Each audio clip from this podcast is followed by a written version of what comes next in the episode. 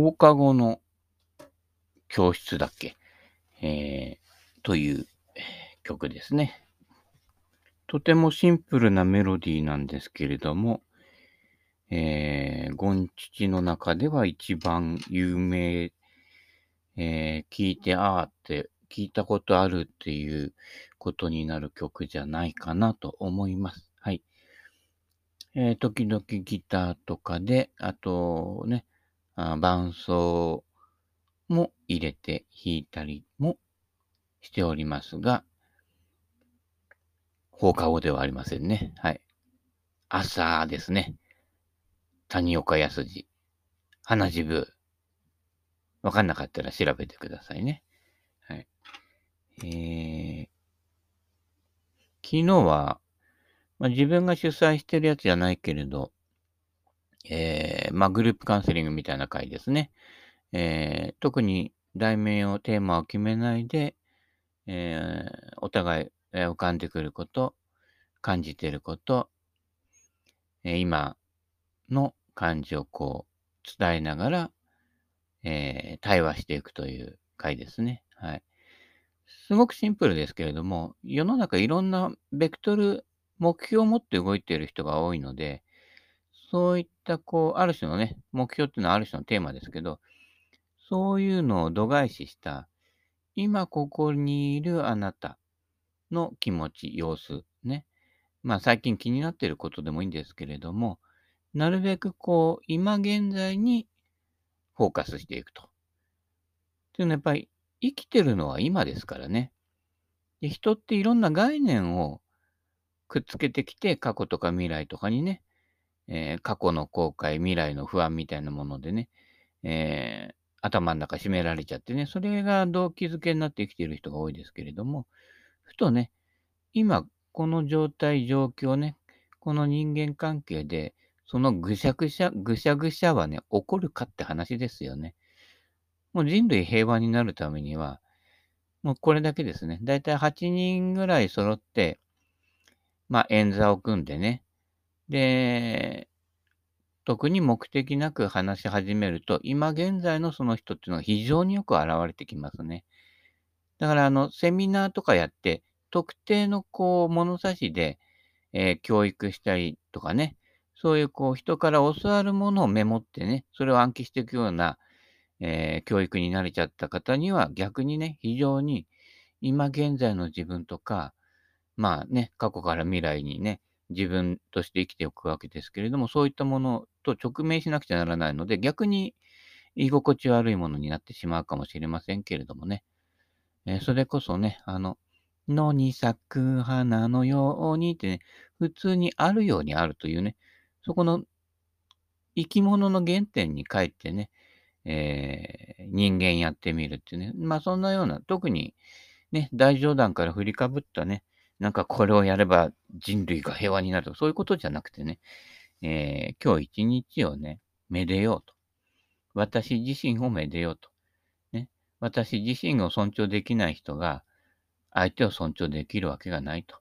ね、人にダメ出しする人は自分にもダメ出しして、ね、自分を馬鹿呼ばわりしたりしてるわけですけど、そうすると本当に馬鹿になっていくというね、えー、口は災いのもの、元っていうのはね、相手とトラブルを起こすからじゃなくて、自分を傷つけてるっていうことですからね、えー、命を尊重してないってことですね。はい。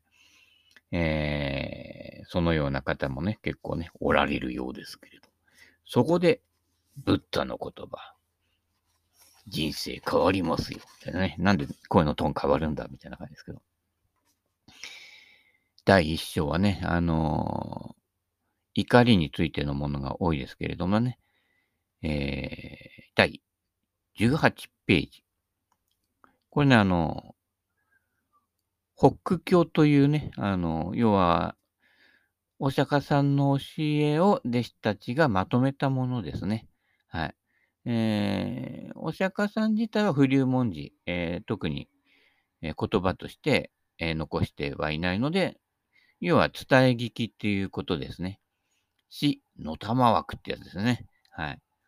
それをまとめたもののね、はい。えー、とこから、抜粋したものを、まあ、このね、小池龍之介さんというね、お坊さん、どこのお坊さんかね、フリーお坊さんなのかね、得度を取ったのかね、よくわかんないんですけどね、まあ、最近もう、どの世界もプロもアマもよくわからなくてね、えー、自分でこう名乗っちゃえばプロみたいなところもあるんでね、えー、まあ、どこの誰でもいいんですけれどもね、はい。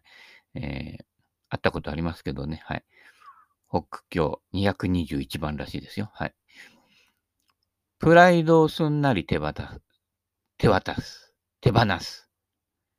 プライドを人、多いよね。特に業界の人とかね。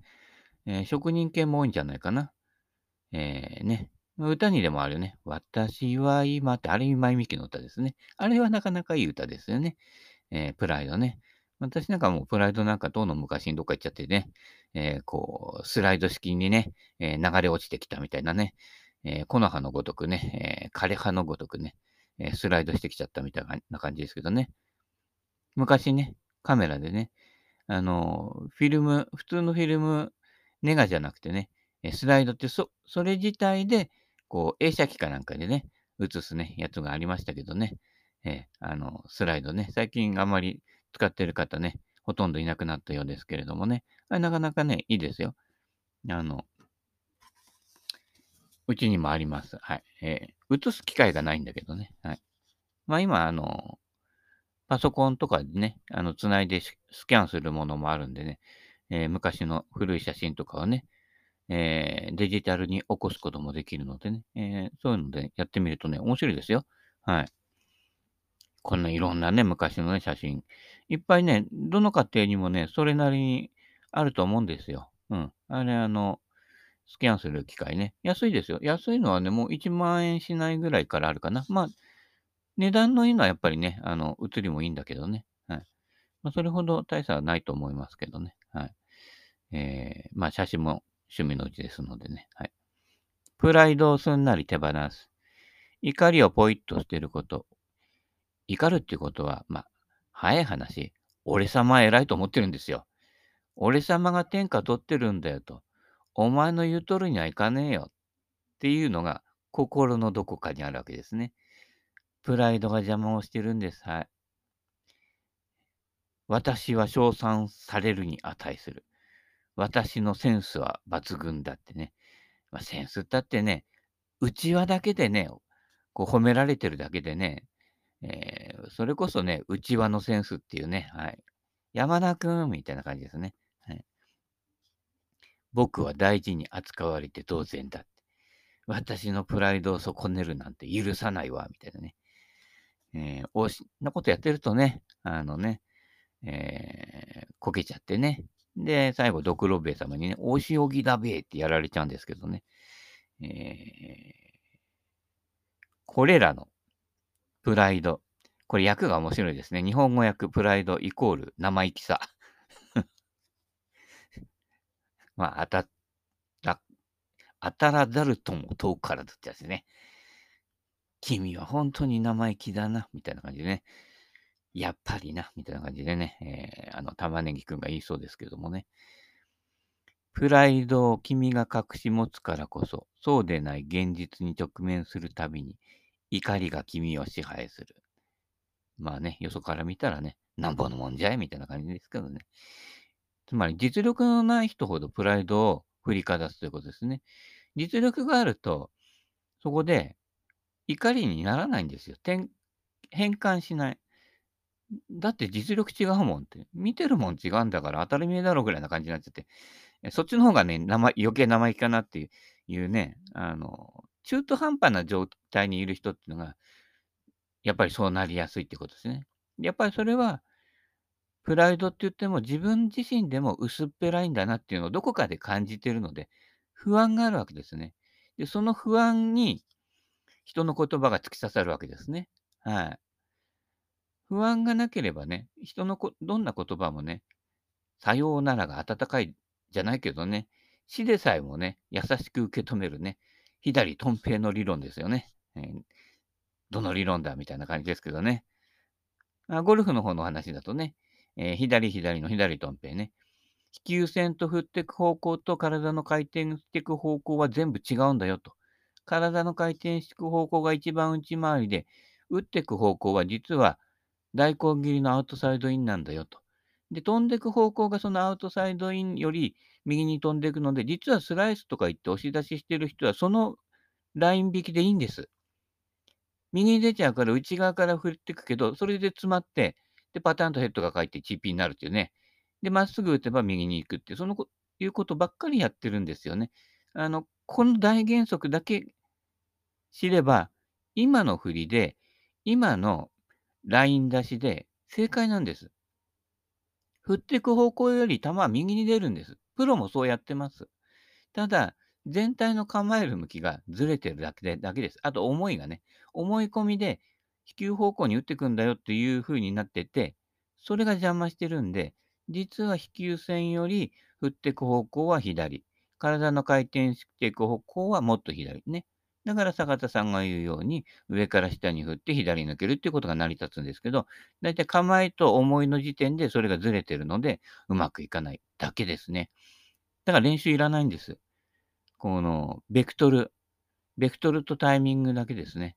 はい。これで全てが決まっているのでね、そこの錯覚だけでね、えー、ほとんど89.5%の人がね、ね、あの、損してるっていうだけです。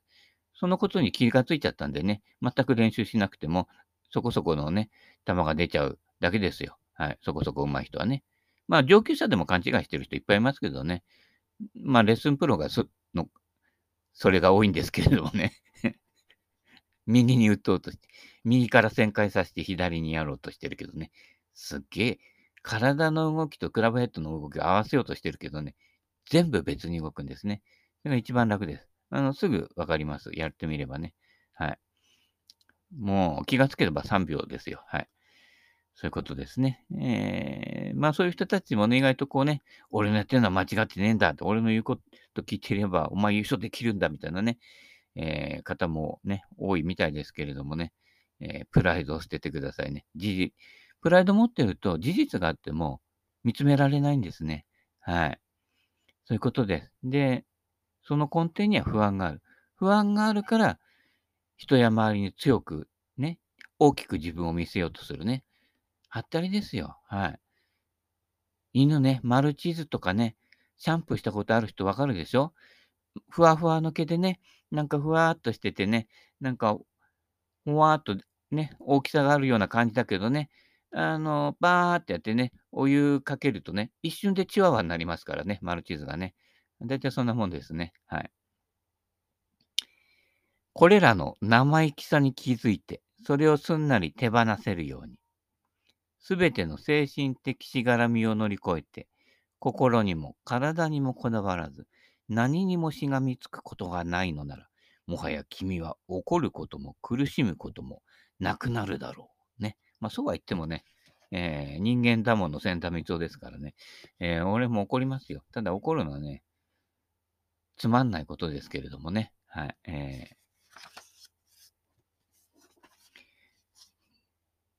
どうして糸巻きボール最初の一発でなくなるんだって、まあ実力ですよね。はい。えー、仲間、仲間入りをしてはいけない。癒しい人間パート1。すごいね、これね。意外と。え、どういうところの仲間に入っちゃいけないか。ね。だいたい俺、仲間意識って最初からないです。あの、群れじゃなくて単品ですから。はい。すべての人間が単品だと。いわゆる人間無関係論ですね。これがないとやっぱり一人一人を尊重できない。逆にね。仲間って言うと、あんた裏切ったわね、みたいな感じでね、えー、やるわけですよ。おつぼね派閥じゃないけどね。えー、私のね、アイデアを盗み取っていったやつみたいなね、いう感じになるわけですけど、それ仲間と思ってるからですね。なんか仲間なんか一人もいないと思ってますからね。だから私なんですけれどもね。うん。まあ、群れとかね、会社組織とかね、いろんなね、えー、村とかね、えー、部落とかいろんなところに入っ所属しちゃってるとね、ああ、そ、そこのね、しきたりに沿わなくちゃってなることで、個性を失っていくっていうのが結構多いんですけどね。そういう時は、自ら進んで村八分。ね。いいですよ。だって2部しか関わらなくていいんだもん。こんな楽なことないからね。はい。仲間入りをしてはいけない癒しい人間。パート1。すごいね。癒しいを最低の人間と書いて癒しいと読んでますけどね。えー、すぐに閣下と怒る人。いつでも、いつまでも恨みを忘れない人。自分の欠点を隠そうとする人。自分を実際よりよく見せようとして親切を押し付ける偽善者。ね、人のためと書いて偽と読むからね。はい。なんとかのためってやってる人はね、まあ、ほぼ98%偽物ですね。まず自分の身を整えてください。はい。こういった人々は癒しい人間だと知っておき、その仲間入りを知り、しないように。バイ・ブッダ。すごいですね。意外と、率直に言う方だったと思いますよ、お釈迦さんはね。はい。えー、仲間入りをしてはいけない癒しい人間、パート2。パート2なんだね。はい、母、父、兄弟、姉妹、パートナー、その母や父、そういった身近で大事な存在に対し、嫌な振る舞いをしたり、言葉で傷つけ、悩ませる人は、たとえ外面ではいい人を演じて、会社や学校では優しく振る舞っていたとしても、卑しい人間だと知っておき、その仲間入りをしないように。だ家族とか親族っていうのは嫌おなしにそう生まれた時からなってるんですけど、どこの家族や親族にも、こいつなんか変だよなっていうやつは必ずいるわけですよ。まあ、特にそれが親だったりね、することもね、多々あるわけですけれどもね。そういった場合は仲間入りをしないということですよ。ね、なんとかちゃんちの子になりなさいって言ったら、なるって言って出てけばいいだけの話でね。えー、大抵なんとかちゃん、自分のうちよりなんとかちゃんちの子の方が居心地いいんです。実際に。はい。なので、出ていけ、ね、お前なんか感動だってね。そうするともう感動して出てってください。いや、感動したな。うん。これで縁切れる。ね。大事ですよ。あのね、悩み多い人って実は縁が切れない人がほとんどですね。だからそこで嫌だったらやめちゃえばいいのにっていう話ですよね。でも、なんか打算が働くんですよ。ここにいるとね、お金もらえるからみたいな感じとかね。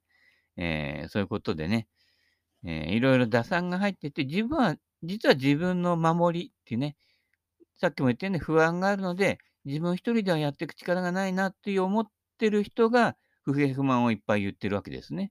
だったら自分で、ね、それこそね、最近流行りじゃないけど、起業すればいいのにって言うけど、いや、自分一人だと不安なんだよね、みたいなね。なんか誰かと一緒なら、みたいな感じでね。その誰かのと一緒っていうのは必ず裏切りますからね。人間別物だからね。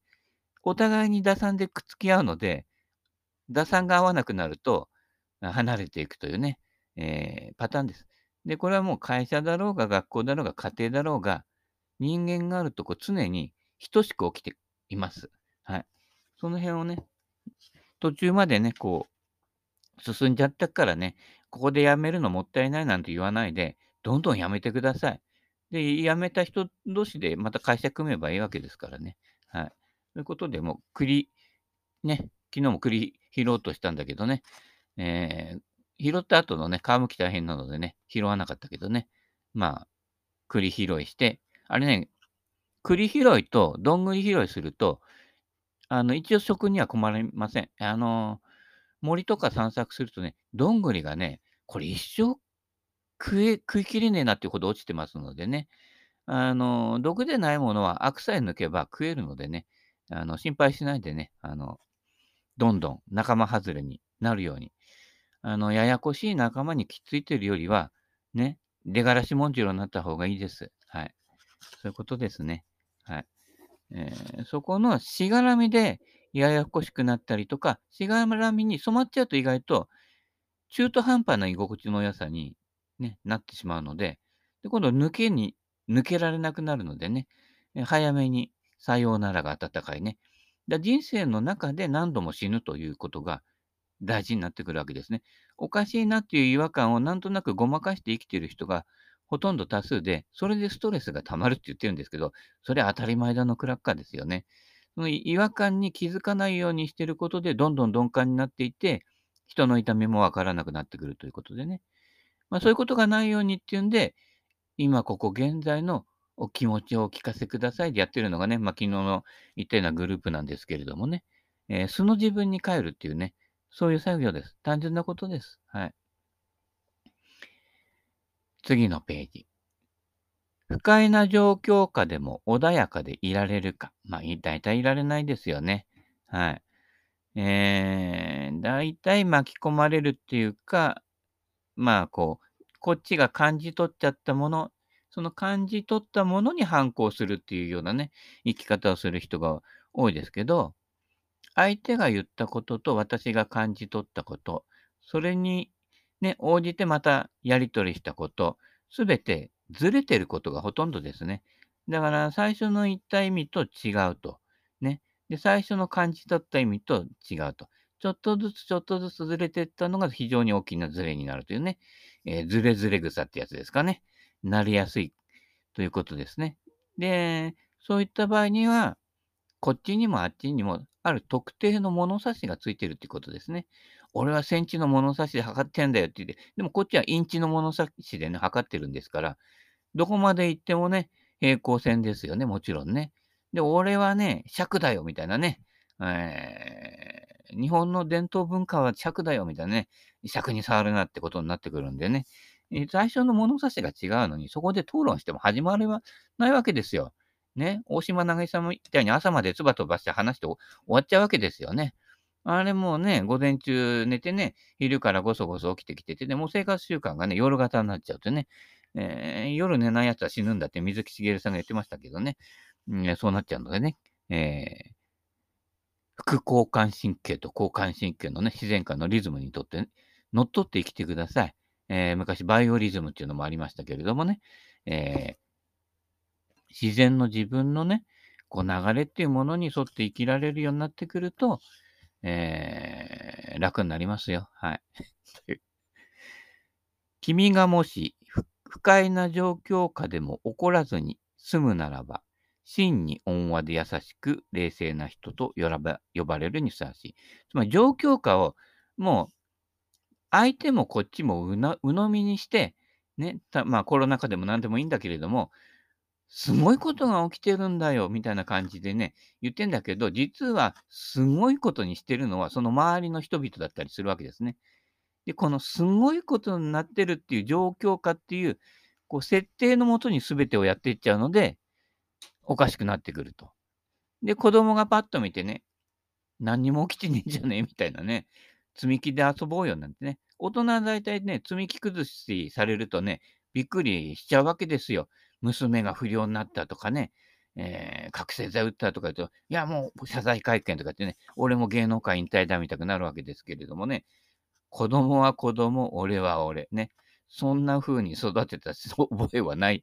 もしかしたら俺のなんとかのね、姿勢がね、悪くてぐれちゃったのかなって、そこは反省した方がいいんですけれどもね。でも、なっちゃったものはね、その人自身も自分でそれをこう受け入れちゃってたり、反抗したりとかして、なってるっていう場合があるので、そこを全部くっつけないとね、親の責任を問うみたくなってね、で、学校の責任を問う、教育委員会の責任を問う、ね、総理の責任を問う。みんな結局ね、どこかにを悪者に従うわけです。居酒屋がコロナのね、元凶だみたくなっちゃったりとかね、最初はパチンコやっててたんですよね。全然パチンコのパの字も出なくなりましたね。もういい頃加減でコロコロ変わるわけですけれども、そういう仲間に入るなってね、ブッダは言ってるわけですけれどもね。はい。ブッダら豚によく似てるっていうことでね。えー、ということでね、状況っていうのも設定しなければ、設定しちゃうと、その、人間っていうのは概念の部分が多いのでね、もう一度信じきっちゃうと、オウム真理教じゃないけど、最後まで信じきって洗脳が解けないってね。言うけど、一般の人たちも実は常識と思っている洗脳に洗脳されているんですね。はい。もう50年ぐらい経つと、昔の常識、非常識でしょ？運動してね、お前疲れるから水飲むな、なんてね、死んじまうがな、みたいなね。今、あのね、ポカリスエットどころじゃなくて、OS1 ガブ飲みしてますからね。はい。変わります。はい。の変化のね、に柔軟でね、固定概念をね、いかにどんどん手放せるかというかね、で、今起きていることを見つめられるかということが、ね、ブッ,、えー、ブッダの言葉なのでね、それは人生でもゴルフでも一緒ですね。えー、実際に振っていくベクトルがずれていれば、そうなるのは当たり前だよということで、えー、振りが自然、振りは自然なのに、頭の中のね、概念がずれてるだけですよ。ほとんどの場合ね。えー、そこの概念を整えていくということで、ね、リアリティに沿った概念を持つっていうことで、どんどん、えー、蛇のね、衣じゃないけれどもね、えー、どんどん脱皮していかないとね、えー、そういう古いものに縛られて自分自身も他人も苦しめるということになってしまうしね、え、やっぱりそういう固定概念がある人はやっぱり怒りも多いということです。だから頭のいい人ほど実は感情的なんですね。理論的に言ってる人が最後にブチ切れて、ね、椅子や机投げてね、あの、喧嘩したりしてるでしょ？ね、ああいう風になっちゃうんですよ。あた、バカはそれがないので、えー、固定概念持てないのでね、バカだからね。バカ最強ですよ。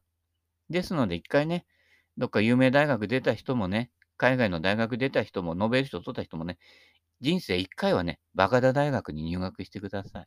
はい。えー、そこでね、学生証私持ってますけれどもね、はい。あれで学割聞くんでしょうかね。聞かないと思うよってね、かみさんの声が聞こえてきたのでね、はい。この辺で終わりにしたいと思います。それではまた。さよなら、さよなら、さよなら。